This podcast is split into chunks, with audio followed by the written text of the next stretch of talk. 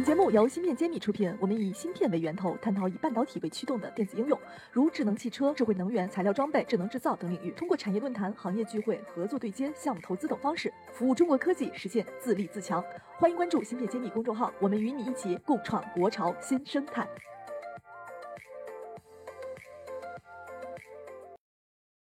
欢迎大家关注芯片揭秘，我是主播幻石。今天我们在一个很特别的场景做特别的录制。我刚刚参加完同源软控二零二四年产品发布会，现在坐在我身边的呢是同源的几位高管。首先我给大家介绍一下，坐在中间的是同源软控的总经理刘琦刘总。大家好，我是刘琦。然后是我们的产品总监郭俊峰郭总。大家好，我叫郭俊峰。最后这位呢，是我们知识工程部的副部长鲍炳瑞鲍总。大家好，我是鲍炳瑞。其实我们今天刚参加完发布会，我的心情呢是比较激动的。我现在请各位呢给我们大家做一下简单的自我介绍，你们分别是负责什么业务板块的？今天举办完公司的年度产品发布会，你们现在的心情是怎么样的？今天确实是一个非常特殊的场合，然后整个心情也是非常的激动啊，一直到现在手还有点应该是我们历时三年发布一个新一代的科学计算与系统建模仿真平台，这个科学计算与系统建模仿真平台呢，普通的观众可能没有所感，但是提几个软件，大家应该都听过，一个是像 MATLAB、Mapper、Mathematica 这三大数学软件，这几个软件应该是在我们所有的工科学生里面，很多都是会直接掌握的，还有很多其他类型的软件，像机械的 Adams、液压的 MSIM。像控制的 Slink 还有像做热流的 FlowMaster，这些很大一类软件都是属于我们这个科技计算与系统建模仿真的范畴。今天发布这么一个科技计算与系统建模仿真的一个平台呢，实际上是标志着我们已经站在了国际的一个水平，能够跟这些国外的软件在功能和性能上能够相当的一个水平，至少有这个勇气能够喊出这句话。郭总，你现在什么心情？其实说起这个心情啊，我还真是从年前我们就在准备这个发布会。我们历时三年，这是我们的一个非常关键的转折点，我觉得也是一个里程碑式的跨越。所以我们特别的重视这次发布会的筹备，也是做了这么多的工具，这么多的产品。就像我在会上说的，想一口气全部都讲给大家，但是我们只有短短的一个半小时，所以说我们其实直到昨天我们在十一点的时候，把前面准备的很多东西都推翻，重新再筹备。所以说这个过程是一种历练。我们既想讲这个，也想讲那个，觉得有太多的东西想要跟大家分享了，所以这种兴奋，因为我们也是今天凌晨准备到四点，我们才开始回去休息，但是那股劲儿没下去，睡了一个小时，但是一点都不疲惫，因为这种兴奋的感觉的，真的是要拿这么多的沉甸甸的研发成果跟大家见面的，所以这个心情非常非常激动。我是看你们每个人都红光满面，看不出疲惫。鲍总呢？这个激动的劲还没过。那么实际上，我跟大家说一个情况，我们这次发布会是放在正月十六，实际上年前我们在公司内部办过一场技术发布会，讲了三天，所以今天的短短的一个小时时间，整个感觉是没讲过瘾。我们有太多的东西想表达，但是不允许那么长时间，我们只能把一些觉得非常非常重要的东西讲出来。但是我们觉得还有很多遗憾，就是冰山一角，还有很多东西没有讲出来。然后还有一个感觉的话，就是压力还是比较大，因为今天我们后面的几个报告，一方面在使用我们的产品在这个真实型号里面去应用，另一方面的话，实际上是对我们提出了更高的要求，我们要付出更多的努力，才能对他们的真实型号的应用去做好支撑。好的，谢谢。下面我想先问刘总一个问题：您主持了 MWorks 的整体的研发，这个过程呢，其实历时的时间是非常久的。我看咱们每年都会做一些新产品的发布和产品的迭代。那么今年二零二四年 MWorks 的这个版本和以往的版本，您觉得带来的最大的不同是什么？有哪些新的突破？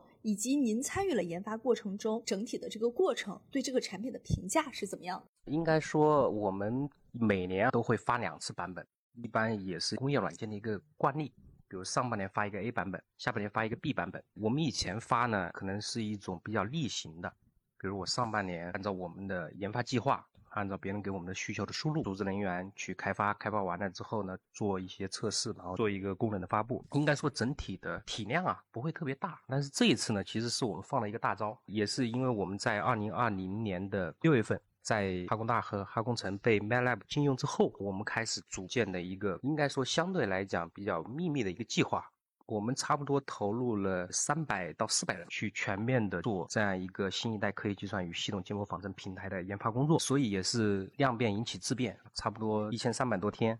我们日夜攻关，在内核上应该说取得了非常大的突破。以前的话，我们跟国外软件相比呢，拿端出来看起来长得差不多，但实际上你把这一层面子剥开到里子里面，其实不管你的内核的性能还是鲁棒性，其实距离国外软件差距很大。我们这个工业软件圈里面有一个比例叫一比五比二十五。就是做一个软件，你开发一个原型系统，可能投入只需要一。这个一的话呢，其实已经可以满足特定场景的一些需求了。但是你说你要拿给别人用，那么你可能要付出五倍的投入。然后你要想做一个行业级的面向各类用户都可以使用的软件，那么可能需要二十五倍的投入。这是我们在二零一五年前的一个数据吧。如果走到今天，像现在整个 IT 技术快速发展，还有像我们国内整个的环境啊，也在发生剧烈的变化。比如像很多我们在推国产化的。硬件国产化的操作系统，使得硬件的多样性和软件平台的多样性都快速膨胀。所以，可能今天再来谈这个一比五比二十五的话，那我们可能要做一个满足大家都用的软件，可能二十五后面还得再翻番，是这么样一个投入。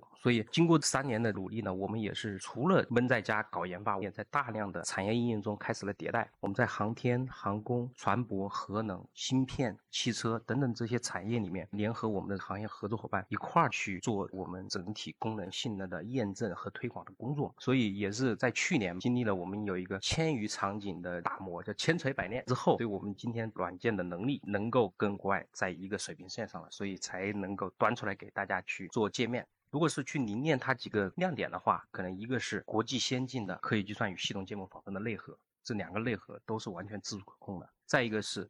开放的整个平台的环境，我们今天也有很多的高校啊、行业的合作伙伴呢。结合我们的开放的平台环，开发了很多专业的工具箱和模型库，以及面向未来的智能化时代的发展，整个平台是充分考虑到智能化的加持，通过更智能化的工具支撑我们更智能装备系统的研发，大概是这三点。刚刚您聊到让我觉得很震撼的，就是您说到了一个定律，一比五比二十五啊。听您说完，我才理解，工业软件为一家企业提供服务和为一个行业提供服务难度完全是不一样的。想赚更多的钱，反而要投入的 更多。它不像半导体积累的更多呢，做其他的公司的服务会更容易。工业软件反而是反过来的，那是要服务整个行业带来的难度是更大的。为一家公司提供定制反而是简单的。今天我终于知道了，对工业软件作为一个。通用软件公司来说，多么的不容易。这也是为什么中国工业软件现在很多行业都已经起来了，包括感觉我们的芯片也已经在开始奋起直追了。现在工业软件还是处于一个相对差距比较大的水平。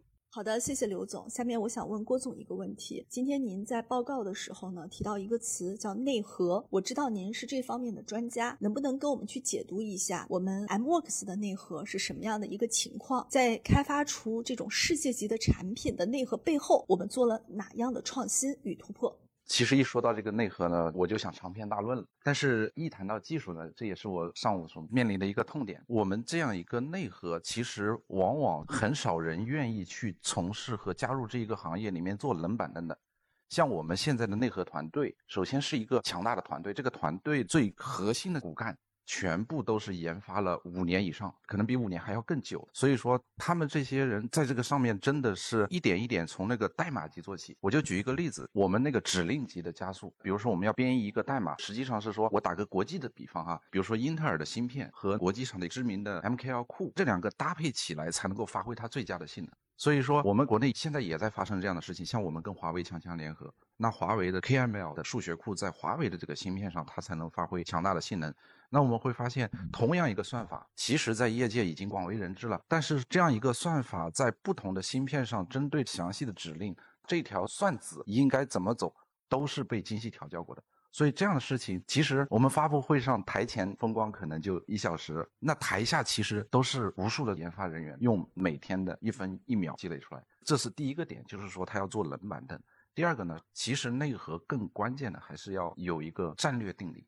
我们为什么是做了五年？光这一个五年的重构，我们当时已经在说，就沿着这个版本维护，其实是一个挺舒坦的状态。为什么我们还要再重构？其实就意味着对自己的自我变革，这有可能会失败。因为对一个大系统，如果在架构上没有掌控住，其实就有可能失败。所以我们内核团队提了这么几个词：第一是看得准，第二是干得狠，看准了然后扎进去。这时候我们回头再看的时候，觉得这事儿做成了，其实还是挺悬的，因为这里面的风险和挑战真的是没有办法去估量的。这也是为什么我们业界说做这种控制系统的代码生成，或者说我做一个基于 Python 的机器学习，或者基于一个开源的软件去做这么一个科学计算的东西，单挑出任何一个点来都可能去做。但是当他们把这些东西整合在一起的时候，这就是 n 次方。它是一个排列组合的爆炸，方方面面都要兼顾到，所以这个里面的挑战又是指数级的增加。所以我们的内核团队在这方面也是很沉得住气。我们现在 MWorks 的内核有什么样的优势呢？或者具备什么样的特色呢？这么几个方面，第一个呢，就是我们这个内核对标准的兼容。我们内核有两个啊，现在已经是双核了。第一个 Modelica 内核来讲，国际上是兼容 Modelica 标准的程度最高的，因为我们都知道语言编译器对标准的兼容啊，永远不谈百分之百。哪怕是微软这样的强大厂商，所以我们在这个方面对 Modelica 标准的兼容是达到了一个业界全球来看都是最高的一个水平，这是第一点。第二点呢，就是编译的这个内核特别看性能，因为是融入到了工程师每一天的使用过程中，所以我们的内核的这个速度，包括从检查一下的速度，这个要是秒级的。我们绝大多数的从数百个规模到数万规模。都可以达到秒级或者几秒级。同类软件在这方面，要么达到数十万的时候，很可能打不开，或者说检查的时候你就要在那里等。那我们就是几秒。所以第二个就是快，第三个就是占用内存要小。因为不管硬件怎么发展，你对硬件资源的消耗，如果说不加以控制，那不论你多少硬件资源，其实都不够你软件去用。我们都说内核团队都是斤斤计较。谢谢您的分享，我觉得你在讲的时候充满了自豪，让我听了也备受感动。我也是从内核里面一步一步做了很多年版的，有机会我还是想继续搞内核。我们今天前面两位呢都讲了一些我们的产品怎么好。我今天看到发布会现场呢也有很多应用的客户，比如说非常知名的就是做大飞机的上海商飞，他们也到了现场。我这里呢想问鲍总一个问题，请您跟我们揭秘一下，像中国这种做飞机研发的公司为什么会用到我们的软件？那他用我们的软件解决了他们什么问题呢？或者说我们在他们的产品开发中给他们提供了什么样的支撑呢？音频听得一知半解，专业术语到底怎么写？关注公众号“芯片揭秘”，大咖谈新文章已经上线，配合音频使用效果更佳。有问题也可在评论区和我们互动留言，我们请产业大咖为你解答。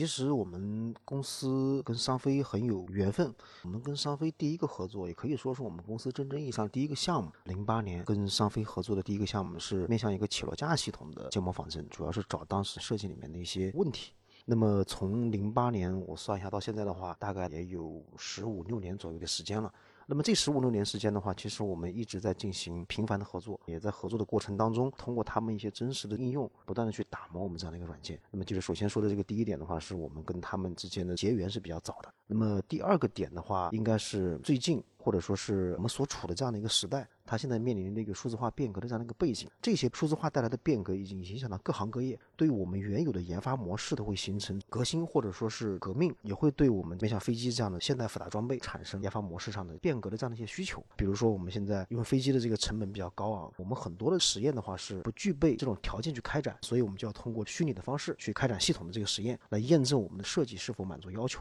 那么今天包括我们商飞的同事在给我们介绍的话，现在就把整个的飞机的虚拟仿真集成，它的整个的这个 level 往上又提了一层。那么也是数字化时代对于我们研发模式变更一个诉求。同源呢一直在紧紧跟随着这样的一个数字化时代下，对于软件的提出了一系列新的需求。那么是不是做到这样就可以了呢？其实不是。刘总刚才也提到，我们一比五比二十五，实际上我们在背后的话要拿他们的真实的型号去应用。我们有一个团队一直在进行驻场，解决里面各种应用方面的问题。然后去确保我们在应用方面能够达到工程的需求，差不多是这样。今天我在现场也看到了一些来自于高校的嘉宾出席了我们的发布会，所以我也想问一下，咱们同源和高校是有哪些合作吗？在这个方向，我们同源做了哪些布局呢？因为我们在这个整个的这个教育行业之前的话，我们可能就是没有办法做哈，因为它的这个投入可能会。比较大，但是整个的这个教育来说，对我们来说，它是一个更为长效的一个市场。我们从几年前吧，我跟我们的 HR 同事聊天，我们说我们什么时候去招聘，我们收到的简历上面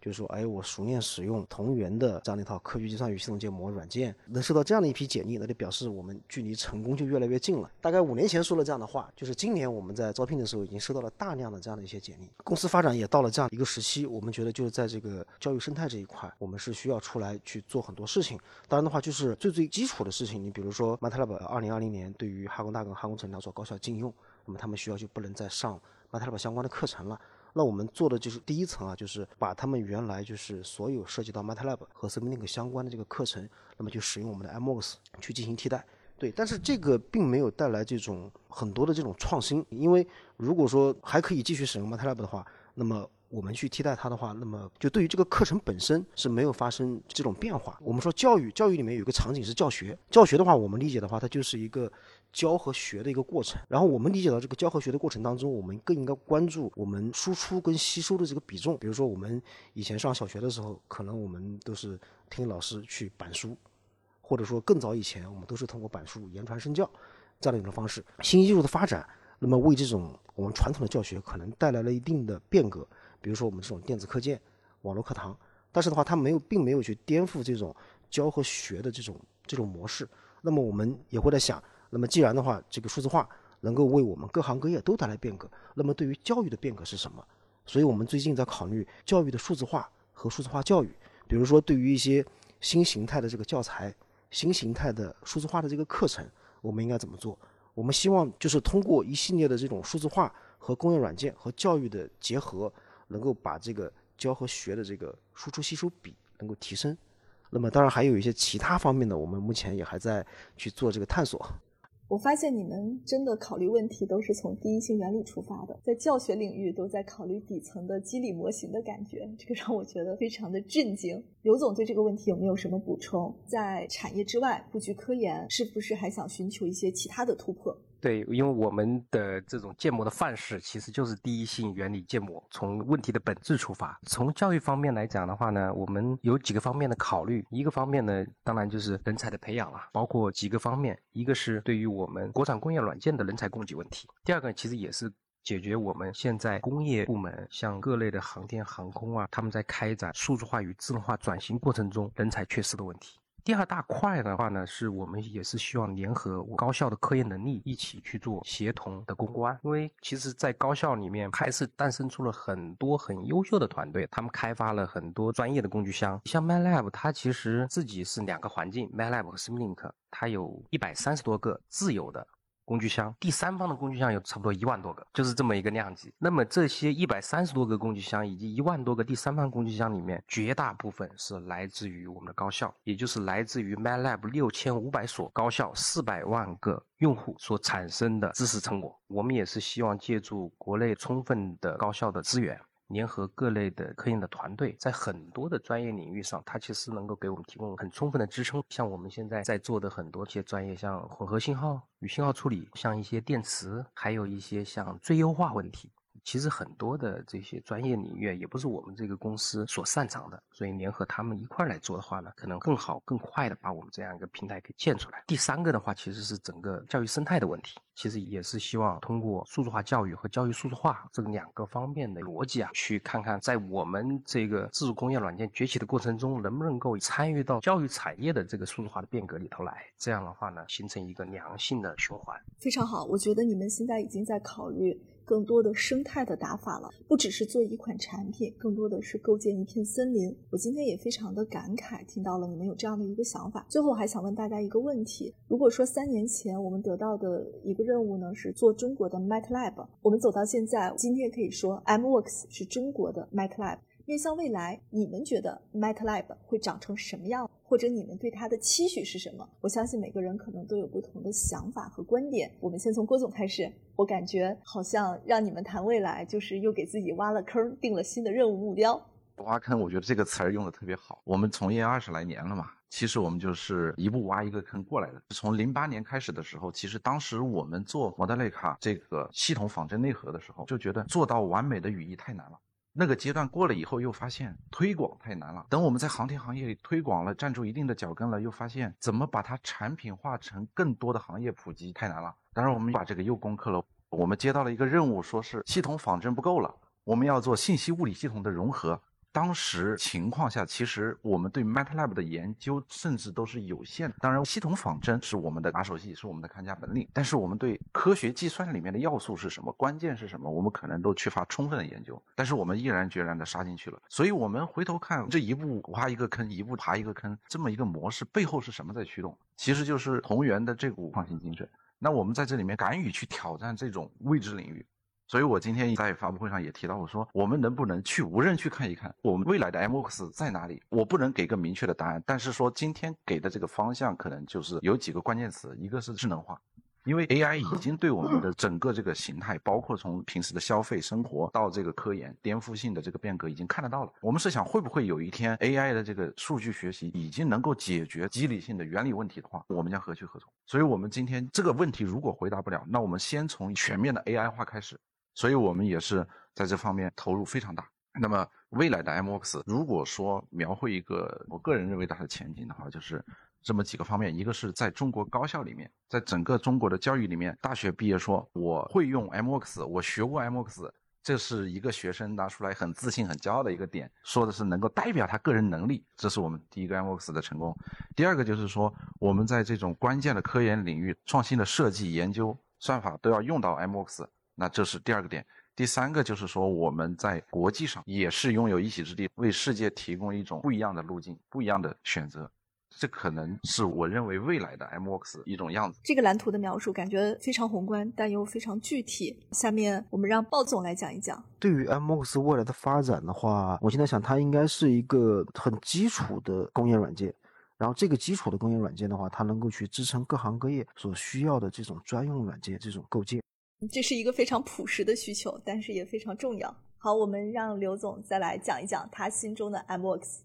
这一个话其实是问到我点子上了，因为也有很多人在问我，包括一些员工也在问我们这个问题。其实这个每个阶段的答案都不太一样。在二零一五年的时候，其实我们就有一个初步的蓝图，当时我们叫三步六画。当时说我们第一步啊，MOS 我们希望是做一个工程师的桌面软件。其实，在国内很少有人去提这样一个愿景，要不就是想我是要做中国的达索，我要做中国的西门子，比较宏观的；要不就是我要做一个多牛的一个要解决什么重大难题的软件。我们一开始的初心就很简单，我们希望能够让我们的工程师电脑上面必备安装 MOS。这就是我们一开始一点小小的想法。在我们走入工程之后，第二步，其实我们当时的想法是，MOS 要成为支撑装备数字化变革的平台性的一个软件。第一步的两个化呢，是叫知识模型化、模型软件化。第二步我们说的叫是软件平台化、平台云端化。然后走到未来的话，我们当时给未来规划的其实就是两个词。叫设计自动化，解决复杂工业系统的设计问题，是同源应该说诞生的这么一个使命。所以我也是希望未来的这个同源人能够不忘初心，牢记使命，能够持续打造更数字化和智能化的 MOS 平台，去加速我们工业数字化的一个变革。这是我们的一个理想。